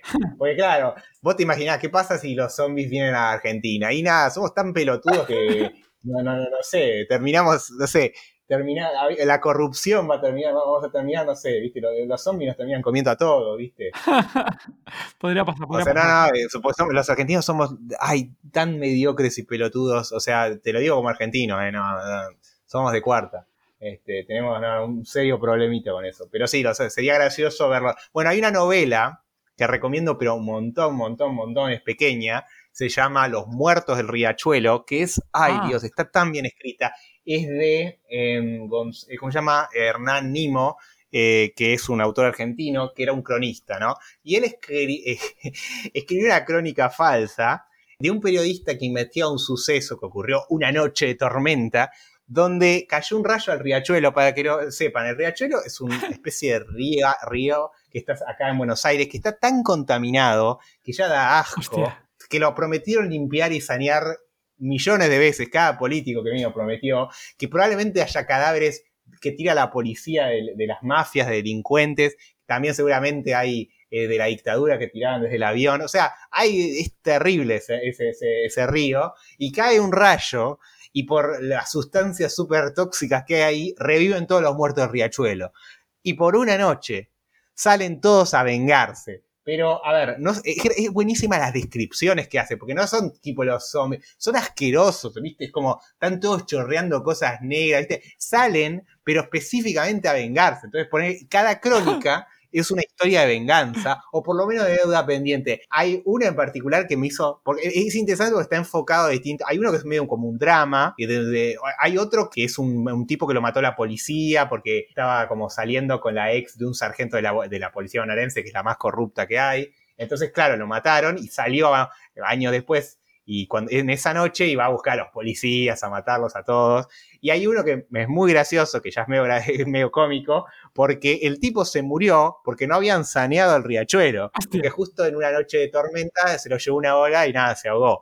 Entonces sale y va a matar a la ministra, a la ex ministra de aquel entonces, a la ministra de aquel entonces, María Julia Alzogaray, alta corrupta, hija de puta, y va a la casa de Recoleta a matarla a ella. Madre mía. Bueno, me, Los Muertos del Riachuelo para mí es. Ay, Dios, cómo me reí con eso. O sea, es tan bueno, porque además te va, está tan bien escrito, además, ¿no? Es buena, muy buena literatura. Ah, muchas gracias, Adrián, por ahí, por el listado. Una pregunta: ¿vas a, entrevistar a Max Brooks? Estoy primero, quiero, quiero entrevistar primero al de. mm, ¿Cómo se llama? Ay, Dios, me olvidé el nombre. Y tengo un tema con el nombre de escritores. ¿Viste el de Déjame entrar? Tiene un nombre complejísimo. Eh, la película Déjame entrar, la sueca, está basada en una novela. Que el nombre Sí, yo. Ajvide, sí. tío. Madre mía. Eso, eso. Ese quería hablar con él. Sí, con Matt Brooks en algún momento que quisiera hablar. Quiero hablar primero con Clive Barker, primero. Ajá. Porque Clive Barker es un autor que a mí, me, la verdad, me, me gusta un montón. Este, Matt Brooks, qué sé yo, o sea, leí lo de él, leí una novela más hace miles de años. A ver, es un autor que me gustó por el enfoque, porque justo estaba estudiando economía cuando leí. Por ahí es que no, no es que me huele, sí me gustaría ponerle, ponerme a hablar de, esos temas. Este, pero los que sí, sí, sí, yo sigo mucho desde chico, desde Clive Barker. Clive Barker me encanta. Justo no es de, de, zombies, pero hay cosas de zombies. Pero para mí él tiene sus propios monstruos. Con Clive me encantaría hablar. De hecho, de hecho sí, tal vez. Sí, sí, sí, sí, me pasan ahora el, el, mail de él, le escribo a ver si armamos un vivo con él, a ver si, si podemos con él, sería, sería, un placer. Sí, no, no, no, es que a ver, es un tipo accesible, ¿eh? tampoco te creas que... A ver, no, si me decís hacer una entrevista con Christopher Nolan y dame seis meses. no, no, no, a ver, mirá, todo el mundo me dice, che, pero, a ver, son a ver, cualquier persona que sea famosa es accesible, es, es el tiempo es el tiempo que claro. tardes en, en, en contactarlo, nada más. O sea, otro, otro, otro tema que sufren los artistas. Ay, no, no puedo contactar a Talo, tengo que llegar a Talo. Para, para, vos te, son, son seres humanos. Yo te voy a decir quién es difícil de contactar. el CEO de un banco internacional. Ese no lo vas a encontrar en tu vida, porque no quieres ser encontrado. Pero eh, un agente del servicio de inteligencia. ¿Entendés? Esas son las personas. Son personas hijas de puta, muy peligrosas, etc. Y son difíciles de hallar. Tenés ahí no tenés que, no, dependés de la internet, tenés que pertenecer a círculos sociales. Ahora, un tipo famoso, todo bien, pero la mayoría de la gente que vos y yo consideramos famosos, ellos no se consideran famosos a sí mismos. Sí, pues. O sea, para que tengas una idea. Entonces, eh, vos, wow, qué sé yo, pero vos hablas con ellos y te das cuenta que nada, o sea, ni, ni se la creen. Es más, el único lugar donde me pasó, o sea, yo cuando hablé con directores de Estados Unidos, de, de, Australia, son gente re humilde, re buena onda, me dicen, sí, dale, hablemos lo que quieras, o sea, muy buena onda. El único donde me pasó que están todos parados arriba de un pony es Argentina. donde sí he tenido, no todos, los de sí independiente argentino no, son re buena onda y también re humilde. De hecho, tienen el problema opuesto, no se la creen. O sea, yo le digo, che, bueno, a Demian Rugna, que es un genio, es muy humilde, un buen tipo, eh, yo le dije, Demian, vos sos reconocido, en Corea te aman. Y el chabón decía, no, nada que ver, ¿qué decís? Porque, no lo, porque acá muchos no lo conocen. Y bueno, los que nos conocemos sí, pero digamos, no es como una celebrity, ¿no? Pero no, pero, pero yo en Corea el, tipo estaba firmando autógrafos y en el vivo, busquen el vivo porque es muy gracioso. Él dice, no, yo estaba firmando autógrafos en Corea y me sentía un ladrón, no, qué vergüenza. Entonces, te da como ternura, te da como ganas de abrazarlo. Mismo todos los directores acá de terror. A ver, las celebrities de acá de Argentina, ¿viste? Los, en España ustedes también deben tener así los famosos, ricos y famosos. Sí. Eso sí, olvídate, o sea, están todos parados arriba de un pony. O sea, tienen un nivel de ego, ¿me entendés? Como diciendo, y es muy gracioso ver eso a, nivel cultural, que, que, vos vas a hablar. Yo estoy seguro que el día que hable con Tarantino, el tipo, por lo que me dijeron, es realmente un tipo con el que se, vos podés sentarte y charlar y hablar, está todo bien, o sea, ¿Entendés? No, no, no. A lo sumo, la pregunta es el cuándo, cuándo tengo tiempo. Ese es el tema de ellos. ¿Entendés? Acá no, olvídate. Acá hay una, hay una frase muy famosa argentina que se llama no sabe usted con quién está hablando, como todos se la recreen. De hecho, hay una película del director Aterrados, de, de, Demian Rugna, muy graciosa que me cagué la risa, que se llama No sabes con quién estás hablando, en referencia a esta frase que tenemos, que siempre decimos los argentinos para mandarnos la parte, ¿no? O sea, yo honestamente no me, no me identifico con esa parte de la cultura argentina, pero es una cultura que realmente existe y que se ve mucho, sobre todo porque la gente que viaja es muy, es, eh, sobre todo son nuevos ricos y el nuevo rico tiende a ser muy sobrado. Entonces no dejan mala fama. Seguramente en España deben hacer chistes de argentino, no, no, me ofendo, ¿eh? ay, ay, alguno ahora, hay alguno. ¿Sabes cómo se suicida un argentino, no? ¿Cómo, cómo? Venga. Y salta desde la cima de su ego. Joder. Hay peores, hay, más crueles, pero bueno. ¿Qué vas a contar algún chiste gallego? ¿Sabes qué chiste gallego? Eh, cuando era chico nos la pasábamos contando los chistes de gallego. Lo que pasa es que ahora no, no me acuerdo, porque te juro que había un, había un escritor humorista que se llama Pepe Muleiro, que se la pasaba eh, escribiendo libros de chistes gallegos, pero y me acuerdo que me han contado millones. Me acuerdo que hasta que los que lo contaban imitaban el acento que en realidad era el acento de Andalucía, no el acento gallego. Sí, bueno, ya, pero bueno. Todos somos gallegos, no sé yo. Claro, claro, porque nosotros a todos los españoles decimos gallegos, que es por el tema de la historia de la migración. Sí, migración del norte aquí de España. Me acordar, ay, chiste gallego, chiste gallego. Ah, sí, bueno, este es un clásico. Que, ah, bueno, hay una marca de, de, pasta dentífrico que se llama Colinos y otra que se llama Colgate, ¿no? Sí. Eh, y bueno, eh, noticia, tragedia, encuentran un gallego colgado de un árbol con una nota que la esposa le dice, anda a comprar eh, colinos y si no colgate. Yo creo que ese también ha parecido a ese que está aquí, ¿verdad? El de colgate. Sí. Bueno, colgate, pero el de los chinos o algo así, ¿no? Hay uno, bueno, en fin, voy a dejarlo, voy a dejarlo. Hay de todo, hay de todo. Sí, sí, pero, pero yo te puedo asegurar que estos chistes los escuché eh, o sea, para, para, otra, para otros países. Por ejemplo, una vez escuché a un serbio contar un chiste, que era un chiste gallego, pero sobre Bosnia. ¿Entendés? Y a un francés contar el mismo chiste, pero sobre belga. O sea, en realidad es como se adapta. Son universales esos chistes para David. Sí, sí, sí. Es, para, es para el tema de la rivalidad. Bueno, eh, los portugueses con los brasileros, eso también. Bueno, Adrián, llegados a este punto, Gema, ¿A qué sección hemos llegado, Gemma?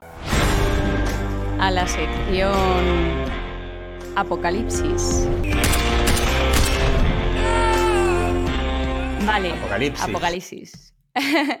vale, en esta sección eh, te voy a hacer tres preguntas y tú tienes que contestar lo que tú harías, ¿vale? Ok, dale. Si te convirtieras en zombie, ¿quién sería tu primera víctima? Eh, algún político corrupto o CEO de alguna financiera. Bueno, allí en Argentina vas a tenerlo fácil, ¿eh? El primero que encuentres. Sí, O sea, vivía derecho. Cuando llegue el apocalipsis zombie, que llegará, ¿qué tres cosas no te faltarían? Sin contar ni comida, ni bebida, ni personas. Y armas, muchas armas. Eh, armas. eh, eh. Sí, sí, sí, tendría muchas armas. Poné las tres armas. armas, armas y más armas, ¿no? Sí, sí, sí. Y sí, sí. Si he aprendido algo de las películas de Apocalipsis Zombies, hay que tener armas. Un arma en especial. Y me gustaría tener un poco de todo, desde, desde bazooka, metralletas, granadas.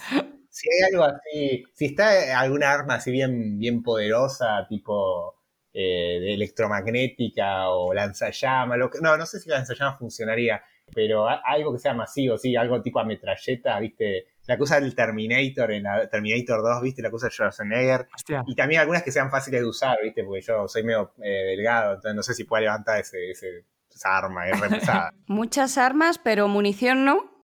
Ah, sí, municiones, obvio, eso incluido. Bueno, entonces, armas, municiones, claro, la granada no tiene municiones, pero sí, armas en general con las municiones eh, correspondientes, ¿no? Obviamente, que no me, que no, que no me entreguen una Colt con, con las balas de una mano. vale, y la tercera y la última. Tú conoces Buenos Aires, ¿no? Sí, sí, sí. Tengo la, la desgracia y la fortuna. ¿Cuál sería el lugar más seguro para refugiarse en un apocalipsis? Ay, qué pregunta, qué pregunta. Tiene que ser un lugar alejado, así que yo diría que los barrios cerrados donde están todos los chetos, porque ya ellos lo construyeron para el apocalipsis o sea, ya, ya está armado y ya encima está rodeado de gente con armas. eh, y de hecho, eh, literalmente tenemos zombies en la provincia de Buenos Aires. La- hay gente, lamentablemente acá hay gente que consume Paco, que es como pasta base de cocaína, y que está requemada y ya se les dice zombies. Así que estamos ya viviendo el apocalipsis zombie y hay gente que de hecho se ha fortificado en murallas. Así que yo la verdad que no, no tengo que, ni que, que- de- que pensar en una situación hipotética. Y yo estoy acá, viste, en el medio. O sea, ojo que los zombies, los zombies no han entrado acá, pero, pero vos vas a ciertos lugares que agarrate, ¿eh? Ahí sí quiero una. Vamos, que saltaría rápido el muro, ¿no? Para entrar dentro. Es que, a ver, sí, habría que ir al muro, ¿entendés? Pero pasa que me dispararían antes de que entre, ese es el problema. Oye, Ya hoy en día, si querés entrar, te Hostia. dispararían. Así Adrián, ¿y si fuera una, un apocalipsis nuclear? Uy, pero nuclear y sí, tendría que ser eh, subterráneo. O sea, tendría. Pero tendría que eh, O sea, mi, mi- mi- mi escondite, eso, eso lo he pensado. eh, He pasado muchos años de mi vida pensando en eso. No sé por qué, pero eh, sería como un escondite bien en lo profundo de, de- de la. Tierra, pero que tenga, que sea autosustentable, que funcione con energía termodinámica, que haya como luces que puedan eh, generar eh, alimento, o sea, vida, que haya como un criadero de peces, que haya como este, digamos, que sea enorme, grande, o sea, el tamaño, viste, por ejemplo, de los metros de Moscú, una cosa enorme, ¿no? Este, y obviamente también que, que con las facilidades médicas que permitan de alguna forma eh, reemplazar lo que sería la, la luz solar, ¿no? Por el tema de la vitamina E y todo eso. Ahí, sobre todo, ten- acuérdate Ah, siempre de tener ahí un, ¿cómo se llama? Un cultivo de estos de con plantas hidro, hidropónicas, ¿no? Porque se llama hidropónicas. De estas que no Sí, necesitan sí, nada sí. de nada. Lo mínimo posible, ni tierra prácticamente ni nada. No, tierra, todo, agua, todo, todo, todo. Y obviamente, eh, obviamente todas las películas que, que, que- que- que necesites para ver. Porque te explico, en esta situación hipotética, básicamente estás al pedo y tenés que esperar, esperar. Entonces, básicamente necesito libros, películas, ¿entendés? No es la situación del apocalipsis zombie donde ahí no, te- me- no me puedo poner a ver películas porque me arrancan la cabeza. Entonces, no. Eh, eh, son dos escenarios distintos. Uno es el escenario de me estoy embolando, necesito pasar el tiempo, y en el otro es nada, necesito estar corriendo de un lado al otro o tra- en- entrar ahí en el muro, en el muro de, los countries ahí de, de, Pilar, de San Isidro, ahí de todos esos lados. Bueno, Adrián, muchas gracias por habernos acompañado. Hemos llegado al final del episodio. Un placer. Por favor, dinos dónde pueden encontrarte nuestros oyentes. Bueno, pues está el canal de YouTube, el Fanzine Argento, el Instagram, el Fanzine Argento. También estamos en TikTok, Fanzine Argento sin el el. En el podcast, Fanzine Argento también, está ahí, que ya subimos nuestro primer podcast. Em, y después, ¿qué más? Está en Facebook, en Twitter, Fanzine Argento. Estamos en todos lados, somos como una P. TikTok también, no te olvides del TikTok. Sí, sí, sí, sí. Así que sí, sí, solo, solo para que los chinos se molesten. Oye, pues muchísimas gracias a Adrián. Bueno, eh, muchas gracias a ustedes, muchas gracias a la audiencia por escucharme. Este, espero, bueno, seguir eh, en contacto con ustedes y que en algún futuro armemos un proyecto. Si tenés algún cortometraje, alguna película, si querés armar algo, estés en el país donde estés, contactanos. Y la idea es empezar a crecer en audiencia, a unirnos, porque es la única forma. Porque ya te digo, si no, no- si entre hermanos nos peleamos, nos revientan lo de afuera, como decía el, Martín Fierro. Pero bueno, acá es, nos une la pasión por, por esto, que es el terror, la ciencia ficción, la fantasía, los zombies. Vamos para adelante. Mil gracias, Adrián. Un placer haberte tenido por aquí. Dale, che, nos vemos. Recordad que en tododezombie.com hay una página por cada episodio, donde tenéis todo lo comentado en este episodio. Todas las películas que ha comentado Adrián, lo que ha comentado de los vídeos, las entrevistas, las novelas, etc. Todo lo vas a tener allí, escrito con su nombre y con enlace, para que no os podáis liar. Muchas gracias por habernos escuchado. Volveremos con otro episodio el próximo 18 de abril. Mientras tanto, muchas gracias por esos comentarios que nos dejáis como siempre, las notas del episodio, en todoestomi.com barra podcast, por los comentarios que nos estás dejando en iVoox y su live, y también, como no, por las 5 estrellitas y comentarios que dejáis en Apple Podcast. También gracias a los que estáis ya también por Spotify. Y como no, a los que estáis en la mega Costa del Sol. Gracias. Adiós. Chao.